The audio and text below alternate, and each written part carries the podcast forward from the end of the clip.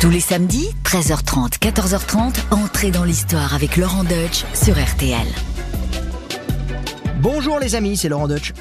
Elle est une icône. Une icône indémodable. Une icône intemporelle. Elle est plus qu'une étoile d'Hollywood, car l'histoire de sa vie est plus grande qu'un film de cinéma. Elle est plus qu'une femme politique, car elle a exercé en son temps une influence à laquelle aucun politique ne songerait prétendre. Elle est plus qu'un rêve, car tout dans sa vie appartient à la réalité. Cette femme, c'est Jackie Kennedy, ou plutôt Jacqueline Lee Bouvier Kennedy Onassis, une série de prénoms et de noms qui raconte son histoire personnelle, l'histoire de sa vie, celle de sa famille, celle des États-Unis. Et c'est là que je vous emmène aujourd'hui, sur les traces de celle qui a été Jackie, une inoubliable First Lady américaine. Mais nous ferons aussi de belles escales en France, en Grèce et dans quelques-uns des lieux parmi les plus magiques de la planète.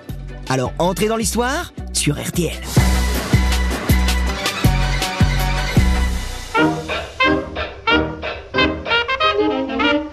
La petite Jacqueline Lee naît le 28 juillet 1929 dans une Amérique en pleine effervescence, vivant à plein régime ces années rugissantes.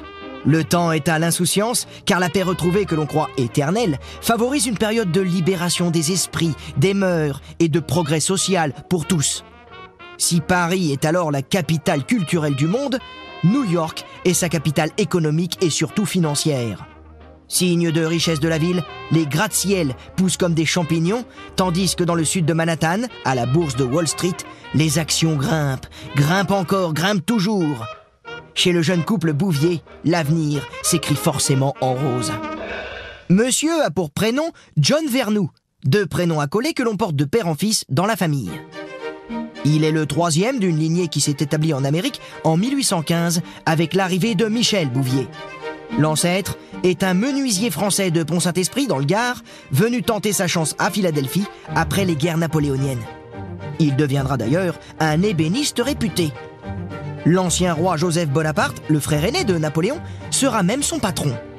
De là naîtra la légende familiale de l'origine française aristocratique des Bouviers, une pure légende, mais une légende qui court encore aujourd'hui.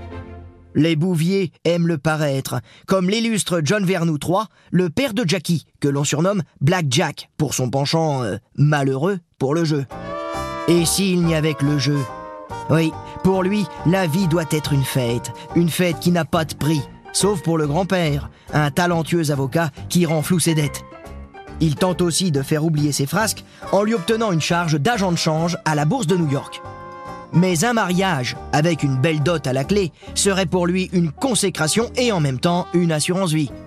Et c'est ce qu'il fait en épousant en 1928 la jeune Janet Lee, dont le grand-père et le père ont fait fortune dans l'immobilier, au point de posséder 200 immeubles à New York. C'est quand même pas mal, surtout quand tu vois la taille des immeubles. Il y a du loyer qui rentre. Et ainsi, le prestige social des Bouviers vient de s'allier à la solidité financière des Lee. D'emblée, John, que l'on appelle Jack, comme c'est souvent la coutume aux États-Unis, eh bien il se comporte comme un goujat envers sa jeune femme. Ce prénom la suivra d'ailleurs toute sa vie, ça, ça vous aura pas échappé. Mais n'allons pas trop vite. Le jeune couple va avoir une première fille que l'on baptise Jacqueline Lee, pour rappeler les origines françaises du côté de son père et les origines irlandaises du côté de sa mère. Puis, une petite sœur naît en 1933. Celle-ci s'appelle Caroline Lee. Les parents vivent dans une mésentente cordiale, mais les filles ne manquent de rien. La presse, et oui déjà la presse, s'empare pour la première fois de la vie de Jackie, alors qu'elle fête, accrochez-vous bien, ses deux ans seulement. Le journal écrit La petite Jackie Bouvier s'est montrée une hôtesse tout à fait charmante. Jeux et promenades à se succédèrent avant l'arrivée du gâteau d'anniversaire de chez Jacques Horner. À partir de l'âge de 4 ans, notre petite Jackie prend des cours d'équitation poussée par sa mère qui raffole des chasses à cours. La crise des années 30, la fameuse Grande Dépression qui touche particulièrement l'Amérique, n'affecte pas trop le train de vie de la famille. Jacqueline grandit à l'abri du besoin et elle a déjà un fort caractère. Écoutez ça. Un jour, elle se promène tranquille, accompagnée de sa nurse et de sa sœur dans Central Park, le poumon vert du quartier très chic de New York. Et soudain, la petite Jacqueline se retrouve seule. Un policier s'en inquiète et il s'approche d'elle. Euh, bonjour, mademoiselle. Vous vous êtes perdue? La réponse, mes amis, vaut son pesant de popcorn. Mais pas du tout, rétorque Jackie. Ce sont ma nurse et ma sœur qui, elles, se sont perdues. Allez me les chercher. Décidément, cette petite a de la répartie et un tempérament prometteur. La vie de famille qu'elle mène avec sa sœur et avec ses parents prend fin quand ceux-ci divorcent en 1940. Un nouvel et heureux équilibre se crée à l'occasion du remariage de sa mère avec un homme encore plus fortuné et surtout plus calme que Jack Bouvier, Hugh D. Hawkinclose. Oui, pardonnez-moi l'accent, mais euh, ce monsieur, il a quand même un nom imprononçable. Mais est-ce un défaut insurmontable quand on a hérité d'une telle fortune? Eh oui, un vrai pactole qui lui vient de son grand-père, cofondateur de la Standard Oil, avec un autre John, Rockefeller lui-même. En tout cas, avec ce remariage, plus que jamais, les arrières de la famille sont assurés. En plus, Jackie peut continuer à voir son père qu'elle adore, et qu'il l'adore aussi. Ils partagent des moments de complicité inoubliables. Ainsi, au printemps 1941, John emmène ses filles à Washington. Ils visitent ensemble la National Gallery, le grand musée de peinture qui impressionne tant Jackie. Puis, ils visitent un autre monument qui cette fois-ci la déçoit. La Maison Blanche, alors occupée par Franklin Roosevelt. On n'en apprend pas assez sur les lieux, dit-elle à son père. Oui, son appétit de connaissance et sa curiosité n'ont pas été rassasiés. Se doute-t-elle que 20 ans plus tard, elle rénovera la résidence présidentielle et en fera un véritable espace de culture pour tous ses visiteurs? Mais n'allons pas trop vite. Tout de même, notre petite fille grandit. Elle étudie d'abord dans une école UP de Manhattan. Puis elle part dans le Connecticut, dans la très sélecte Miss Porter's School, suivre ses années de lycée. Ses enseignants admirent sa curiosité intellectuelle, mais déplorent son indiscipline. Rien de bien grave toutefois.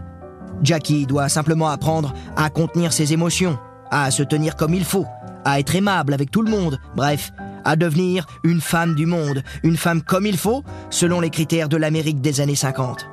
Son tempérament et son indépendance d'esprit, sa personnalité, seront un atout par la suite.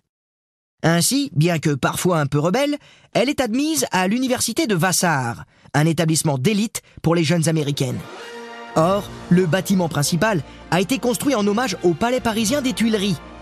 Elle se familiarise ainsi avec l'histoire de France et se découvre une passion pour une femme qu'elle admirera toute sa vie, Juliette Récamier. Cet avant-goût de France va inciter Jackie à traverser l'Atlantique. Après un premier voyage entre étudiantes en 1948, elle revient dans le pays de Madame Récamier en 1949. Cette fois, elle y reste un an afin d'effectuer une année complète d'études à la Sorbonne. Elle commence par un stage intensif de français à Grenoble pendant six semaines. Puis, la voilà à Paris. Elle loge avec d'autres étudiantes avenue Mozart dans l'appartement d'une vieille comtesse. C'est une étudiante assidue qui suit également des cours à l'école du Louvre et à Sciences Po. Tout l'intéresse dans la vie parisienne. Les musées, comme les cafés, les brasseries de Saint-Germain-des-Prés et de Montparnasse. Et avant de reprendre le bateau pour l'Amérique, elle sillonne la France, puis part à la découverte de l'Écosse et de l'Irlande, patrie de ses ancêtres maternels. Enfin, c'est à bord du paquebot Liberté qu'elle regagne New York. Liberté. Un mot dont elle aura appris la saveur et tout le charme en France, à Paris.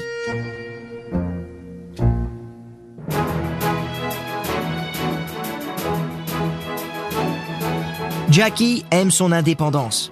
Elle la savoure par-dessus tout. Alors, se marier quand sa mère lui propose un fiancé bien sous tout rapport, ça l'emballe pas tout de suite. Non, elle, ce qu'elle veut pour l'instant, c'est travailler et surtout être journaliste. Alors, son beau-père parvient à la faire engager au Times Herald, un journal de Washington, pour lequel elle fait des reportages, photos comprises, sur des Américains de tous les jours, à qui elle fait commenter l'actualité. La rubrique a pour titre The Camera Inquirer. Le photographe enquêteur. Et voici quelques-unes des questions qu'elle aime poser à ses interlocuteurs.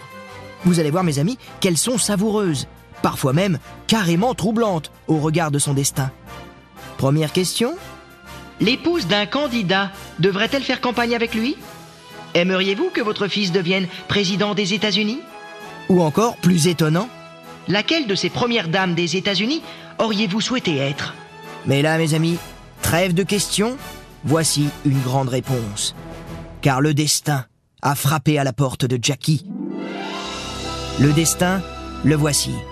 Il s'appelle John. Il est jeune député à Washington et ils vont beaucoup se croiser avec Jackie avant de se rencontrer pour de bon. La première fois, c'était au printemps 1948, dans un train qui allait de Washington à New York. Écoutez-la plutôt raconter elle-même cette rencontre à sa famille. J'ai rencontré un jeune membre du Congrès, grand et mince, avec de très longs cheveux, un peu roux, fils d'un ex-ambassadeur. Mais elle ne mentionne même pas le nom de ce jeune membre. Mais le destin est là, et il va à nouveau se manifester trois années plus tard. Comment est-ce que vous avez rencontré John Kennedy? Je l'ai rencontré chez des amis communs à Washington. J'habitais là avec mes parents et il, était dans le congrès. Charles et Martha Bartlett invitent des amis à un dîner à Georgetown, le quartier huppé de Washington. Jackie et John en font partie. Un an et demi plus tard, rebelote. Mais cette fois-ci, Jackie et John ne vont plus se quitter. Lui espère décrocher un poste de sénateur du Massachusetts, l'État familial. Son grand-père maternel a été maire de Boston. Et son père, c'est la 15e fortune des États-Unis. Ça devrait aider. De son côté, Jackie est cultivée, curieuse d'esprit, anticonformiste et ne manque pas d'humour en toutes circonstances. Perspicace et sans doute ambitieuse, elle a compris une chose. Ce garçon est un homme pressé, sans cesse sollicité par la politique, qui lui prend tout son temps. A-t-elle déjà conscience qu'il est un séducteur impénitent? La femme intelligente qu'est Jackie sait en tout cas qu'elle devra composer avec au moins une rivale de taille, la politique. Jackie pressent qu'il aura un grand avenir. Mais avant le mariage, commençons par la première étape, la présentation aux parents. Nous voici dans l'immense propriété familiale de Yannisport, bordant la mer, dans l'élégante presqu'île de Cap Cod, non loin de Boston. Jackie est paralysé à l'idée de se retrouver face au terrible clan des Kennedy. Avec, à leur tête, Joe et Rose, et leurs neuf enfants, dont six présents, certains déjà mariés. Elle pensait épouser un homme, elle se rend vite compte qu'elle va devoir épouser une famille. En plus, pour le clan, c'est avec l'héritier qu'elle va se marier. Pourquoi l'héritier? Eh bien parce que John Kennedy avait pourtant un, frère aîné que l'on destinait à une carrière politique, tandis que lui, John, d'une nature plus dilettante, s'imaginait plutôt devenir euh, journaliste. Mais la mort de l'aîné durant les combats de 1944 transformera John en dépositaire des ambitions politiques du clan. Un clan qui surnomme Jackie la débutante, en référence au bal des débutantes, où se côtoie la jeunesse la plus racée, la plus élitiste de la bonne société américaine. Les Kennedy y font un peu moins partie de ce sérail-là. Oui, faut bien dire que Jackie est tombée dans une famille très particulière. Cette famille, sur laquelle tant de livres et tant de documentaires ont été écrits, possède les vertus, mais aussi les sombres penchants de l'Amérique. L'énergie, l'optimisme, l'esprit d'entreprendre, mais aussi la dissimulation, la goujaterie et, la corruption.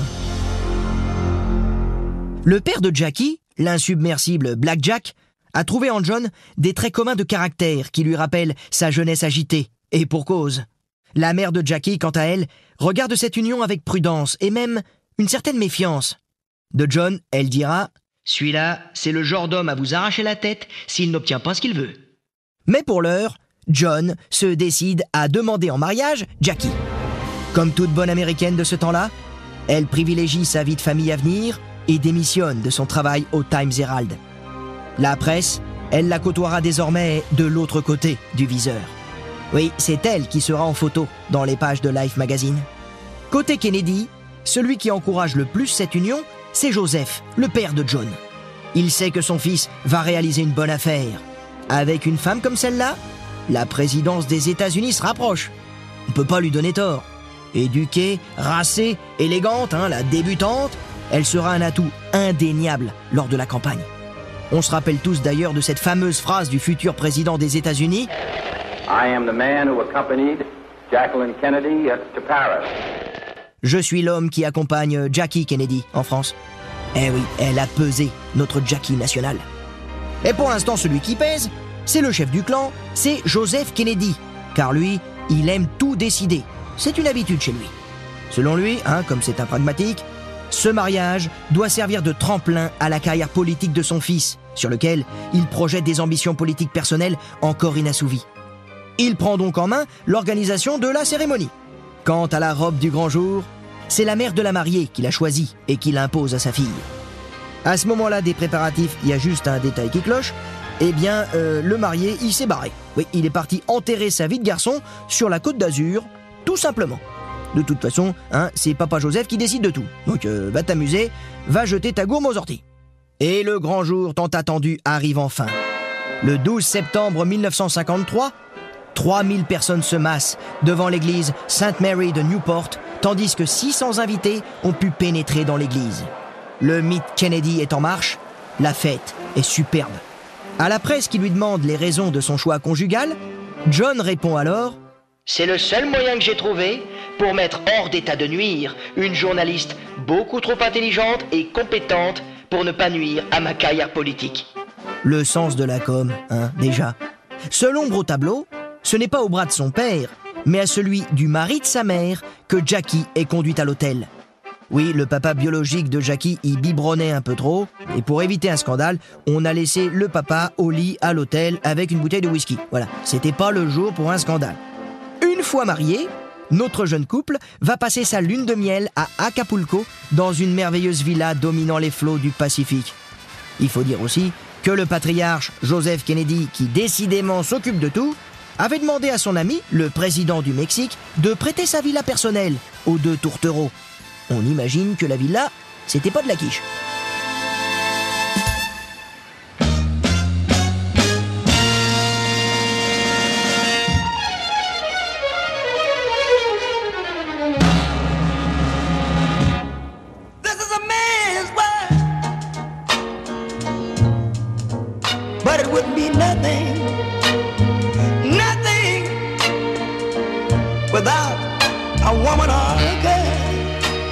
Jackie, les années 50 consacrent l'ascension de son mari vers la présidence des États-Unis, à laquelle il sera élu en novembre 1960. Mais la Jackie que nous avons connue existe-t-elle encore? Cornaquée par l'omniprésent clan Kennedy, elle semble petit à petit s'effacer derrière son mari. Notre Jackie, rebelle et indépendante, fait un peu moins parler d'elle. En plus, elle parle très peu, voire pas du tout. Elle a été transformée par la société de son temps en femme au foyer. Elle va même jusqu'à habiller son mari, qui lui est complètement négligé de nature. Elle s'éteint à petit feu.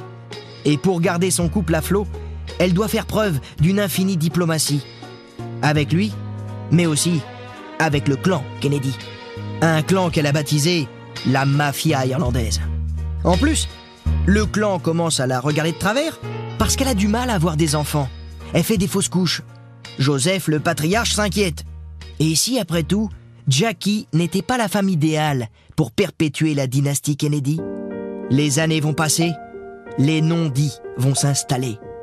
D'autres vérités plus amères vont aussi surgir, comme par exemple la maladie de John. Ah oui, vous savez les amis pourquoi John Kennedy affichait toujours un, teint bronzé et une démarche un peu raide? Eh bien en fait c'est parce qu'il était atteint de deux maladies. D'une part des problèmes de dos depuis l'enfance qui le forçaient à porter un corset orthopédique, et d'autre part il était atteint de la maladie d'Addison, une pathologie assez rare qui se caractérise par la destruction progressive et inéluctable des glandes surrénales. Eh oui, quand John Kennedy s'est marié, la famille savait qu'il ne lui restait pas plus de 20 ans à vivre. Et lorsqu'il a dû se faire opérer du dos en 1954, cette satanée maladie d'Addison a provoqué une grave infection. On ira jusqu'à lui administrer les derniers sacrements, mais par un véritable miracle, il se remet. Durant cette période difficile, devant cette cruelle vérité, Jackie a été admirable de dévouement. John sera réopéré du dos l'année suivante. Et pendant sa douloureuse convalescence, Jackie l'invite à écrire un livre sur les grands hommes politiques américains qui ont défendu des idées généreuses au prix de leur carrière. Ce sera Profiles in Courage, publié en 1956, largement préparé et rédigé par Jackie elle-même. Ainsi, l'image positive, généreuse et altruiste du sénateur Kennedy se façonne grâce à elle. Cette même année 1956, il renonce à tenter d'être le candidat à la vice-présidence des États-Unis pour son parti, le Parti démocrate. Convalescent, il n'est pas encore prêt. Ce sera pour 1960, et cette fois directement pour la présidence. En 1957, après avoir déploré la venue d'une enfant mort-née, le couple se réjouit de la naissance enfin de la petite Caroline Bouvier. La photo de famille est idéale, le public adore. Et ça y est, Joe Kennedy, l'heureux grand-père, est rassuré. La campagne présidentielle va pouvoir se bâtir sur l'image d'une belle famille, et en plus, l'image de Jackie Kennedy est incontestablement plus glamour que celle de Pat, la femme de Richard Nixon, que John Kennedy va affronter et battre, de justesse, au mois de novembre 1960. En janvier 1961, le président Eisenhower, le grand vainqueur de la Seconde Guerre mondiale, quitte le pouvoir après avoir passé huit années à la Maison-Blanche. Arrive donc le couple Kennedy, âgé de 45 ans pour lui et de 32 ans pour elle, avec en plus leurs deux enfants, Caroline et un petit garçon, John John, né seulement 16 jours après l'élection de papa à la présidence. Quel changement pour les Américains et pour les Américaines. Mais qu'on ne l'appelle pas la First Lady, car Jackie déteste cette expression. Il faudra juste dire Mrs. Kennedy. Dans un premier temps, la grande ambition de Mrs. Kennedy est de rénover les 132 pièces de la Maison Blanche qui se trouvent dans un état de vétusté, pour ne pas dire d'abandon, inimaginable. Elle va s'y atteler avec soin et avec goût. Et comme cela coûte très cher, elle a l'idée d'écrire un guide de visite. Et là, vous vous rappelez Lorsqu'elle était enfant, elle avait visité la Maison Blanche avec son papa et elle avait déploré l'absence de brochure informative. Eh bien, ce sera à présent réparé avec The White House en Historic Guide, dont les 4 400 000 exemplaires vendus couvriront largement les frais de restauration engagés. Et c'est dans un élégant décor rafraîchi qu'elle va recevoir, et même beaucoup recevoir, des chefs d'État, des artistes, des intellectuels, Tennessee Williams, Igor Stravinsky, Greta Garbo, André Malraux, Rudolf Nureyev, Elia Kazan, Léonard Bernstein. Elle va redonner vie à cette Maison Blanche, un peu trop blanche, un peu trop glacée, et qui n'attend qu'une chose, retrouver des couleurs, et des couleurs françaises. Cocorico. Elle va remeubler les lieux dans le style français, et travaille sur un bureau empire, celui que lui a légué son père. Côté plaisir de la table, on reste français. Elle embauche le chef de cuisine René Verdon et le chef pâtissier René Louva. Et après dîner, on passe des films français, des films de jeunes débutants qui ont pour nom François Truffaut ou Alain Resnais. Vous l'avez compris, après son devoir d'épouse, la France, toujours la France, est l'autre passion de Jackie. D'ailleurs, un jour, le général de Gaulle dira d'elle à son mari Votre femme connaît mieux l'histoire de France que la plupart des Françaises. Ce à quoi le président américain répondra très malicieusement Des Françaises et des Français. Douce France, cher pays de mon enfance, bercé de tendre insouciance, je t'ai gardé dans mon cœur. De Gaulle a, semble-t-il, été conquis par Jackie. D'ailleurs, à André Malraux, il confessera plus tard Elle a joué un jeu d'une grande intelligence. Sans se mêler de politique, elle a donné à son mari un prestige de mécène qu'il n'aurait pas sans elle. Pensez au dîner des 50 prix Nobel. C'est vrai, elle a organisé ça un soir à la Maison Blanche. Quelques jours plus tard, c'est le dirigeant soviétique Nikita Khrouchtchev qui l'a trouvée exquise. Et quelques mois plus tard, elle connaît un véritable triomphe lors d'une tournée avec son mari en Amérique latine. Le monde entier lui fait les yeux doux, et pourtant, être la femme de John Kennedy n'est pas toujours rose. Happy birthday, Mr. President. Elle sait son mari, volage, infidèle. Alors, divorcée Y a-t-elle jamais songé? On pense qu'elle a toujours fait avec, comme on dit, parce qu'elle pensait que John était un homme qui méritait d'être aimé. Et puis, elle l'aimait, après tout. Alors, passons. Et puis, quoi qu'il en soit, dans la situation présente, à la Maison Blanche, il ne saurait être de toute façon question de divorce. Une First Lady, ça ne divorce pas. Alors, par moment, pour oublier, elle aime être loin de lui, seule, à Palm Beach ou ailleurs quand il est à, à Yannisport. Elle se console en dépenses inutiles, mais toujours fastueuses, dévalisant les magasins de mode et les bijouteries de New York. Toujours, elle avance. Et c'est là que, brutalement, le destin va se rappeler à elle. Mes amis, nous sommes le 22 novembre 1963. Cette date, c'est celle du voyage à Dallas.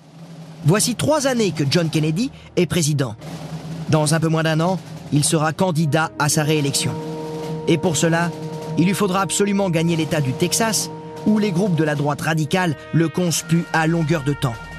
Malgré les avertissements de prudence, il décide malgré tout de s'y rendre pour deux jours. Et il a demandé à sa femme de l'accompagner. Celle-ci accepte à contre-coeur. Elle est encore sous le choc de la mort prématurée de leur bébé, le petit Patrick, disparu en août, deux jours après sa naissance. Courageuse, elle accepte finalement de le suivre à Dallas. L'avion présidentiel Air Force One se pose à 11h33 à l'aéroport de Dallas ce vendredi 22 novembre. Dans une demi-heure, ils déjeuneront au Dallas Market Center. Au menu, des discours, des poignées de main, des sourires. Jackie fait bonne figure dans son tailleur rose bonbon en lainage bouclette, assorti à un chapeau de même couleur. Il fait beau et l'accueil des Texans est particulièrement chaleureux. Sur le parcours de la voiture présidentielle, ce ne sont que des hurrahs et des manifestations d'enthousiasme. Le président a demandé que la voiture, une Lincoln Continental, roule lentement, 17 km/h. Et il a précisé qu'il souhaitait que le toit décapotable soit retiré afin que la population puisse le voir. Lorsque la voiture s'engage sur la Delay Plaza, la foule est en liesse. Vous voyez Quand vous pensiez que les Texans ne vous aimaient pas. Dit le gouverneur du Texas, John Connolly, au président en se retournant vers lui. Mais alors que la voiture s'engage sur Elm Street et passe devant le dépôt de livres du Texas, à vitesse ralentie, un coup de feu éclate, sec, furtif, presque masqué par les applaudissements du public. Il est très précisément 12h30 et le temps suspend sa course. Dans un premier temps, on croit à un pétard. Le président se tasse. Il porte la main à sa gorge. Assis devant lui, le gouverneur du Texas est sévèrement touché par une balle qui l'a traversé de part en part. Oh non Mon Dieu Ils vont tous nous tuer s'exclame-t-il avant de s'effondrer dans les bras de sa femme. Et puis, un nouveau coup de feu retentit. Et celui-là, il fait littéralement exploser la tête du président. Du sang, des chairs, des fragments d'os seront retrouvés à plusieurs mètres de l'attentat le lendemain. Dans un mouvement de panique qu'elle ne s'expliquera jamais, Jackie se retourne et grimpe sur le capot arrière de la voiture. Veut-elle s'enfuir?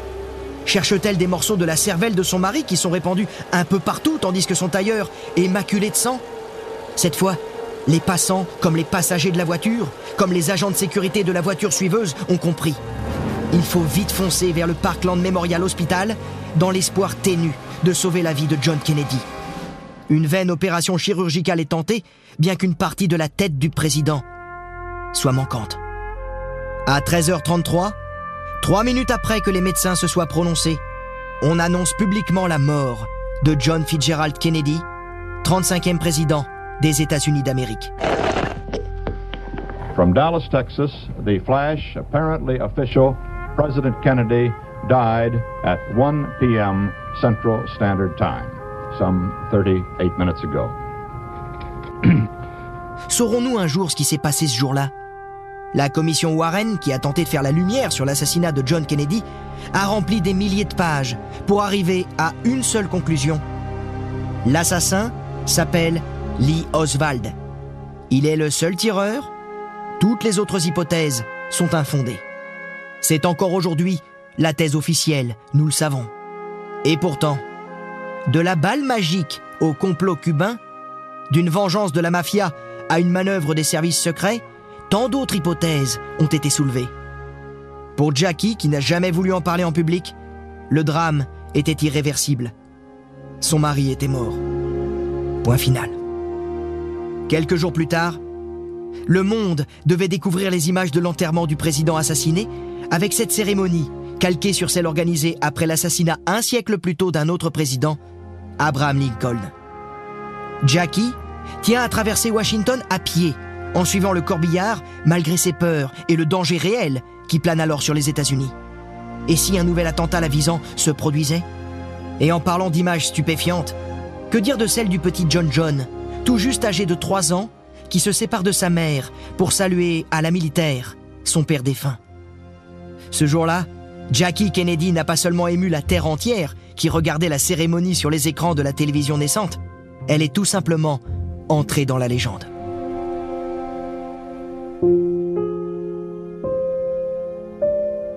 Jackie est veuve, elle a 34 ans. Elle doit quitter la Maison Blanche, désormais confiée au couple Johnson.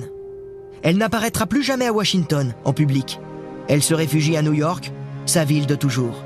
Elle achète un vaste appartement de 14 pièces au 1040 de la 5e avenue, face à Central Park.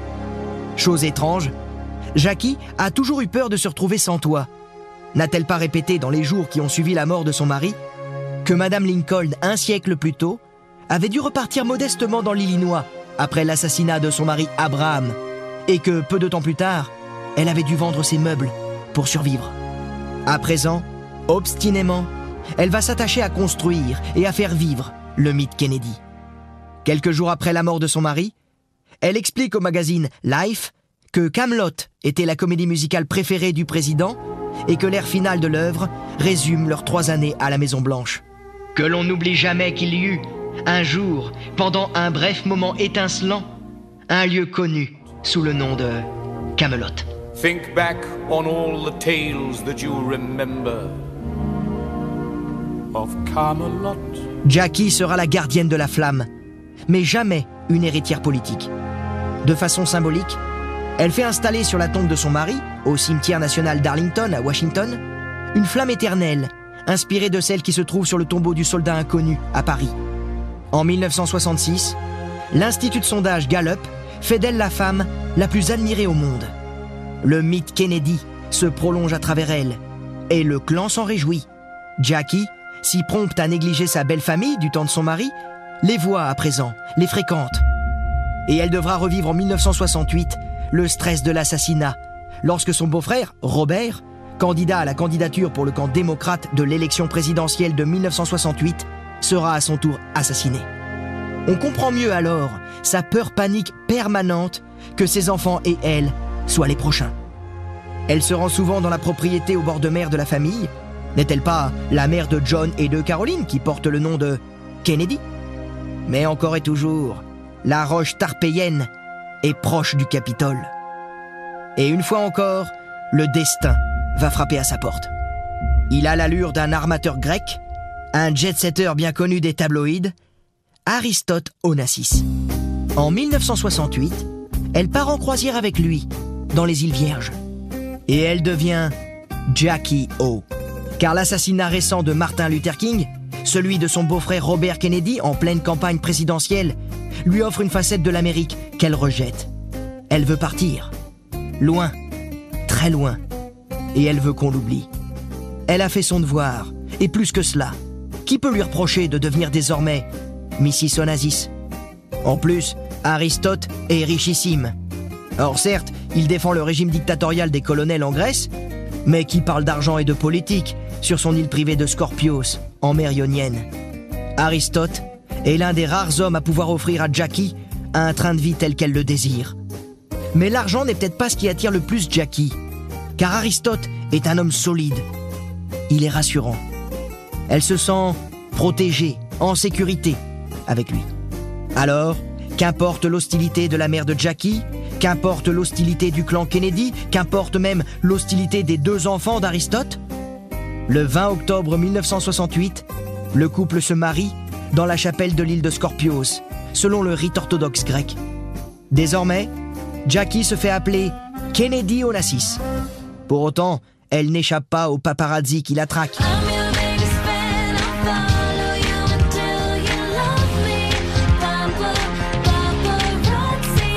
Comment l'oublier, Jackie? Et sa relation avec les paparazzi sera particulièrement complexe. Elle aime bien être vue, mais elle veut l'être à sa manière. Et les paparazzi, eux, ils font pas dans la délicatesse. Ceux qu'elle croise sont souvent brutaux, vulgaires, indécents. Elle est traquée jusque sur les plages où elle se baigne, se croyant seule, loin du bruit et de la fureur du monde. Mais comment pourrait-elle, de son côté, oublier l'Amérique où vivent ses enfants? Aristote lui-même finit par se détacher d'elle en retrouvant la cantatrice Maria Callas, avec laquelle les affinités sont bien plus grandes.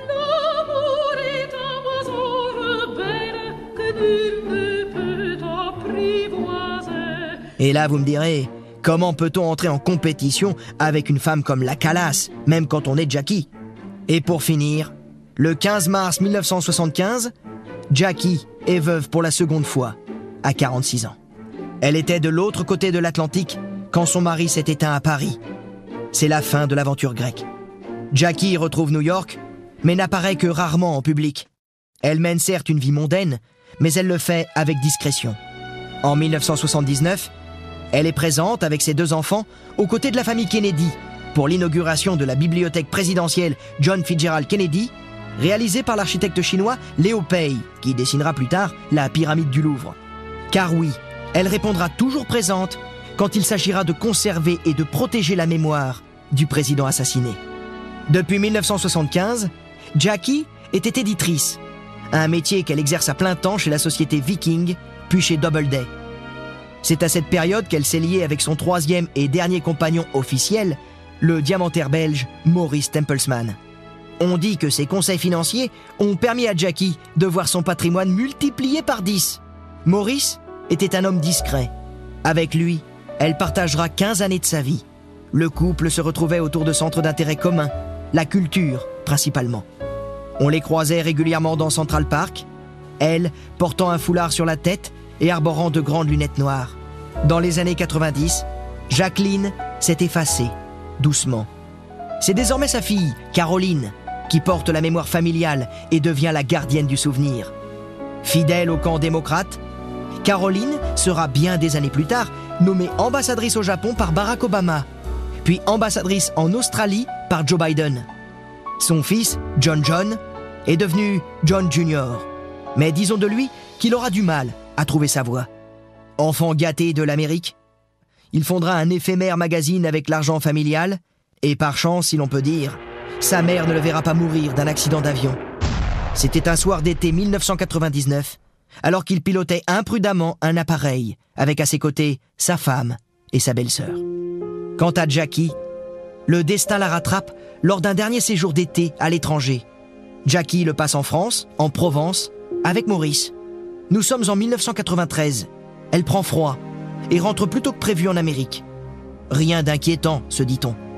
D'ailleurs, en août, le couple invite sur la très chic île de Martha's Vineyard, au large de Boston, le nouveau président américain Bill Clinton et sa famille Larry. On fait du bateau, mais Jackie se sent fatiguée. Et en janvier 1994, des examens médicaux lui apprennent qu'elle est atteinte d'un lymphome, une forme de cancer qui donne des ganglions. Particulièrement agressif, celui-ci résiste à la chimiothérapie. Et malgré sa volonté de guérir, de se battre, elle ne peut que subir une maladie qui empire. Et inéluctablement, Jackie meurt dans son appartement new-yorkais le 19 mai 1994. L'éternelle First Lady de l'Amérique n'est plus. Et même si la personnalité de cette icône est plus complexe et moins lisse qu'il n'y paraît, elle demeure à tout jamais la courageuse First Lady, revenue de Dallas, veuve et ensanglantée, dans son tailleur rose.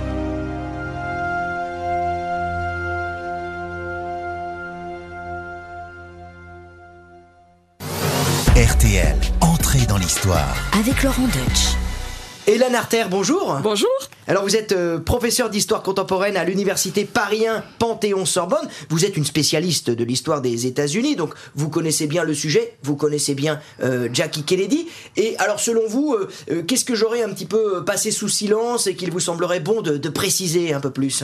Alors peut-être les années de vie après John Kennedy. Hein, donc tout d'abord la période 63-68. Hein, C'est une période qui est souvent associée au veuvage, mais on voit bien que dans ces années-là, Jackie Kennedy essaye de s'émanciper finalement de, de ce rôle de veuve qui est euh, extrêmement pesant. Elle, a à peine une, trentaine d'années.